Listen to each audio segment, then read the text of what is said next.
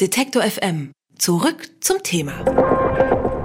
N99 on Tour auf der Frankfurter Buchmesse und ich muss sagen, das fühlt sich immer nach einer halben Weltreise an, wenn man hier die Halle wechselt. Aber in diesem Fall habe ich die Reise gerne auf mich genommen, denn neben mir steht jetzt der Kulturwissenschaftler, Autor und Journalist Michael Seemann und der ist einer, der eigentlich zu allem was Interessantes zu sagen hat, finde ich zumindest. Hallo Michael. Hallo. Die meisten Menschen kennen dich wahrscheinlich als Experten für alles rund ums Internet und digitale Technologien, alles von Netzpolitik bis Bitcoin. Du bist aktiv auf Twitter, äh, aktiv als Blogger und Podcaster. Aber seit kurzem hast du offenbar ja noch einen anderen Job, nämlich als Ghostwriter von Alexander Gauland. Oder habe ich das falsch verstanden? Ja, das ist, hast du falsch verstanden. Ich äh, wurde gegen meinen Willen plagiiert und ähm, äh, bin auch nicht besonders stolz drauf, muss ich ganz ehrlich sagen. Also für die, die das nicht mitbekommen haben, was äh, genau ist denn passiert? Was hat denn äh, Alexander Gauland da plagiert?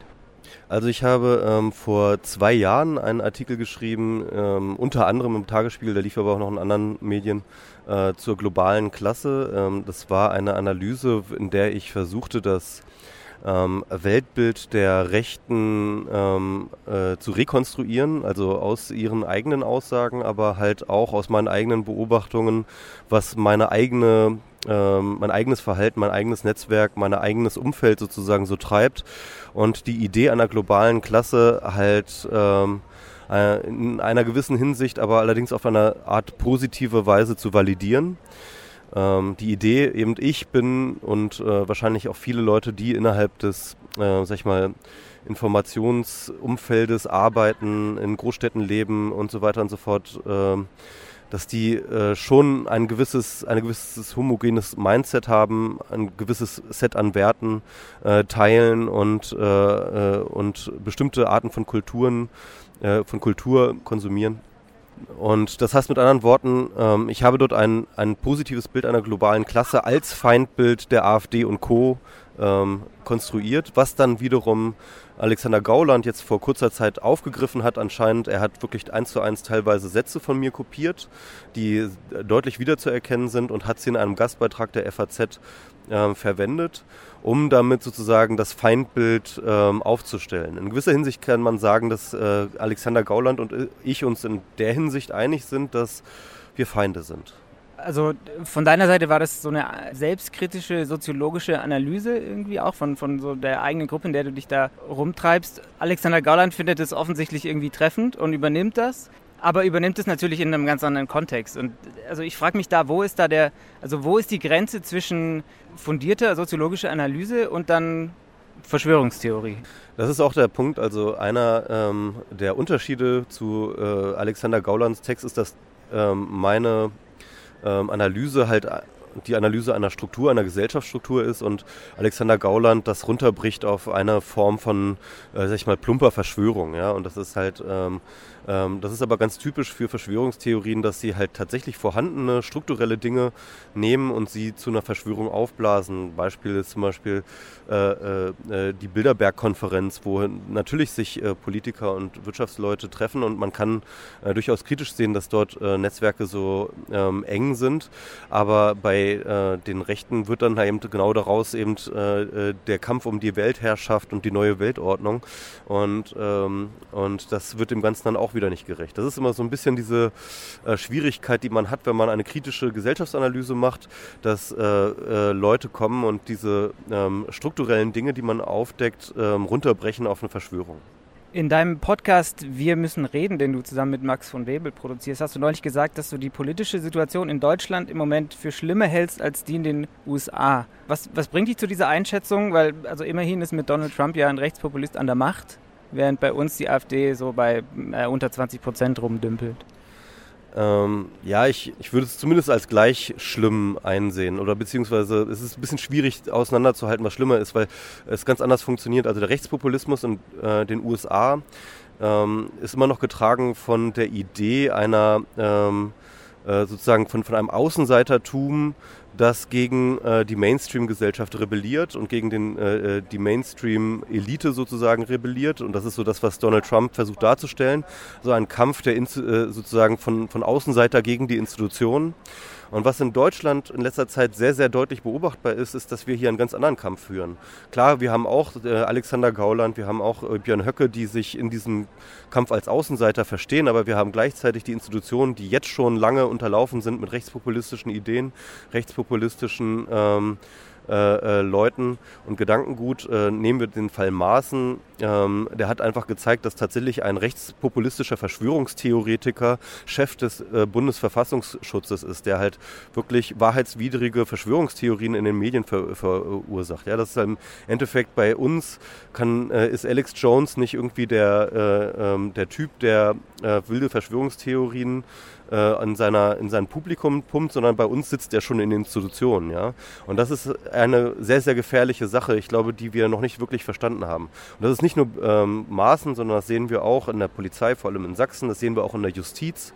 Wir sehen tatsächlich rechtes Gedankengut, rechte Verschwörungstheorien, sehen wir in den Institutionen in Deutschland und das ist das ist das Gefährliche. Deswegen, wir, wir wissen gar nicht, wie groß in Deutschland das Problem ist, weil es halt so ein bisschen unter dem Deckel auch ist. Mhm. AfD-Rechtsextremismus sind auch hier im Kontext der rechten Verlage auf der Buchmesse mal wieder ein großes Thema. Ich weiß nicht, ob du das gesehen hast, aber man hat die ja ähm, hier in so einer Einbahnstraße im letzten Eck ähm, irgendwie platziert, nachdem es ja letztes Jahr ziemliche Kritik gegeben hat, ähm, auch im Umgang mit den rechten Verlagen hier auf der Messe. Äh, glaubst du, dass es jetzt, ähm, dass man da jetzt irgendwie die richtige Art gefunden hat, wie man damit umgehen muss? Ja, offensichtlich nicht, weil ähm, ähm, äh, der Kubitschek hat das ja geschafft, äh, das ganze Ding zu hacken, indem er ähm, einen Fake-Verlag angemeldet hat, der jetzt bei den Independent-Verlagen äh, ist und ähm, äh, diesen Verlag dann seinen hat kaufen lassen. Ähm, das heißt mit anderen Worten, äh, so richtig gut zu funktionieren schien es dann ja doch nicht. Also zumindest gibt es da nicht genügend Kontrollen. Ähm, es ist natürlich eine schwierige Situation, ähm, ähm, als Messe damit umzugehen. Es gibt da eigentlich keine äh, ähm, gute Möglichkeit, weil entweder man äh, sperrt sie aus oder man muss irgendwie mit äh, den äh, Shitstorm leben. Lass uns mal äh, noch über ein anderes Thema sprechen. Du kommst gerade von einer Diskussion über ähm, Blockchain, also die Technologie hinter Bitcoin und Co., ähm, bei der es vor allem um die Ideologie hinter Blockchain ging. Du sagst, die Technologie lässt sich nicht erklären, ohne auch auf eben diese Ideologie einzugehen. Was genau ähm, ist denn die Ideologie von Blockchain? Also als erstes muss man sagen, dass die Blockchain-Technologie ähm, in, sag ich mal, ihrem Feature-Set nicht wahnsinnig viel mehr kann, also eigentlich gar nichts mehr kann, als eine ganz normale herkömmliche Datenbank, die wir schon seit den 70er Jahren kennen. Das einzige äh, Feature, das äh, die Blockchain hinzufügt, ist die Möglichkeit, äh, dezentrale Speicherung äh, und Verwaltung von Daten anzubieten. Und ähm, bisher gibt es relativ wenige, ähm, sag ich mal, Use Cases, in denen man das wirklich braucht. Ähm, und das ist der Grund, warum ich glaube, dass äh, ein Großteil des Hypes um die Blockchain eben nicht technologisch äh, äh, forciert ist, weil man kann halt damit keine neuen Dinge tun, man kann sie nur anders tun. Und diese Andersartigkeit des Tuns ist genau ähm, ideologisch begründet. Äh, man muss sich äh, ähm, überlegen, dass tatsächlich Bitcoin mit das ist die Technologie, mit der dann auch die Blockchain eingeführt wurde, eben aus einem Kreis von äh, sogenannten Kryptoanarchisten stammen. Kryptoanarchisten sind sehr, sehr äh, extrem äh, beeinflusst von ähm, sehr, sehr, sag ich mal, rechten wirtschaftsliberalen Gedankengut. Also so ein bisschen die amerikanische Rechte ist ja sehr, sehr getragen von ähm, ähm, einem libertären Staatsskepsis, äh, Skepsis, die bis hin geht, dass man sagt, man will den Staat abschaffen irgendwie. Ähm, davon ist äh, auch diese ganze kryptoanarchistische Bewegung informiert.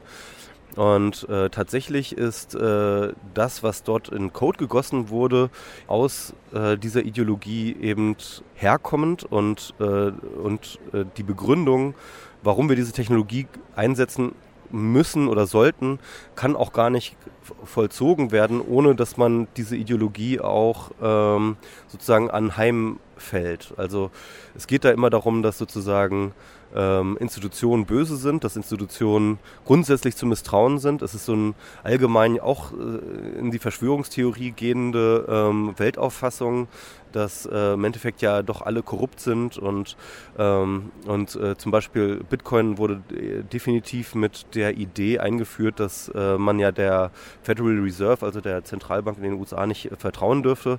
Das ist sehr, sehr anschlussfähig an diese ganzen rechten Verschwörungstheorien, antisemitischen Verschwörungstheorien, die da draußen über äh, das Währungssystem existieren und die tatsächlich eine sehr, sehr ähm, falsche Reflexion auf äh, das, die tatsächliche Währungszusammenhänge sind. Und das heißt mit anderen Worten, ähm, wenn wir uns ähm, mit Bitcoin und Blockchain befassen, und ich glaube nicht, dass wir das lassen sollten, sondern das ist, glaube ich, durchaus sinnvoll, dann sollten wir sehr, sehr kritisch sein und prüfen, ähm, welche, welche Ideenwelt wir uns da reinholen und ob wir ähm, äh, wirklich in der Situation sind und äh, die Gesellschaft haben wollen, die diese libertären äh, Denker äh, uns äh, da präsentieren. Also zum Beispiel ähm, äh, ein äh, sozusagen ein wesentliches Feature von Blockchain, das man sozusagen äh, von den Befürwortern ähm, nach vorne geholt, werden, ist, geholt wird, ist die sogenannte Trustlessness. Also das heißt, dass es ein System ist, in dem man kein Vertrauen braucht. Und ähm, ihre sozusagen Idealvision einer Gesellschaft ist halt eine Gesellschaft, in der man niemand mehr jemandem vertrauen muss. Und ich glaube, wenn wir tief drüber nachdenken, dann ähm, kommen wir vielleicht zu dem Punkt, wo wir feststellen, dass das gar nicht die gesellschaftliche Vision ist, äh, nach der wir streben sollten. In dem Kontext ist ja äh, ganz interessant, dass die Bundesregierung sich beim Thema äh, Blockchain auf die Fahnen geschrieben hat, da jetzt auch äh, ihre eigene Strategie zu entwickeln. Ähm, was genau das sein soll, weiß niemand so richtig. Aber was hältst du, was hältst du davon, dass die, dass die Bundesregierung sich dieses Thema so auf die Fahnen schreiben will? Ich glaube, es ist einfach nur ein, äh, ein, weiterer Ausweis dessen, dass sich dort in der äh, Bundesregierung wirklich niemand äh, mit dem Thema auskennt oder mit technologischen Themen überhaupt kompetent umgehen kann. Ähm, ähm, aber es ist, glaube ich, auch ein Ausdruck dessen, dass man glaubt, mit irgendwelchen Buzzwords die eigenen Versäumnisse maskieren zu können. Ich glaube, die Politik will gerne davon ablenken, dass sie es war, die den Breitbandausbau über Jahre verschleppt hat, über Jahrzehnte verschleppt hat und dass äh, der IT-Standort in Deutschland ähm, äh, sehr, sehr mittelprächtig aussieht, ähm, indem man sich jetzt irgendwie auf neue äh, Buzzwords draufschmeißt. Das sagt Michael Seemann, Autor, Journalist und Blogger hier im N99 Podcast zur Frankfurter Buchmesse. Danke für das Gespräch. Dankeschön. Hat Ihnen dieser Beitrag gefallen? Dann bewerten Sie uns doch gern bei iTunes. Wir freuen uns über viele Sterne in den Bewertungen und Kommentare zu den einzelnen Podcasts.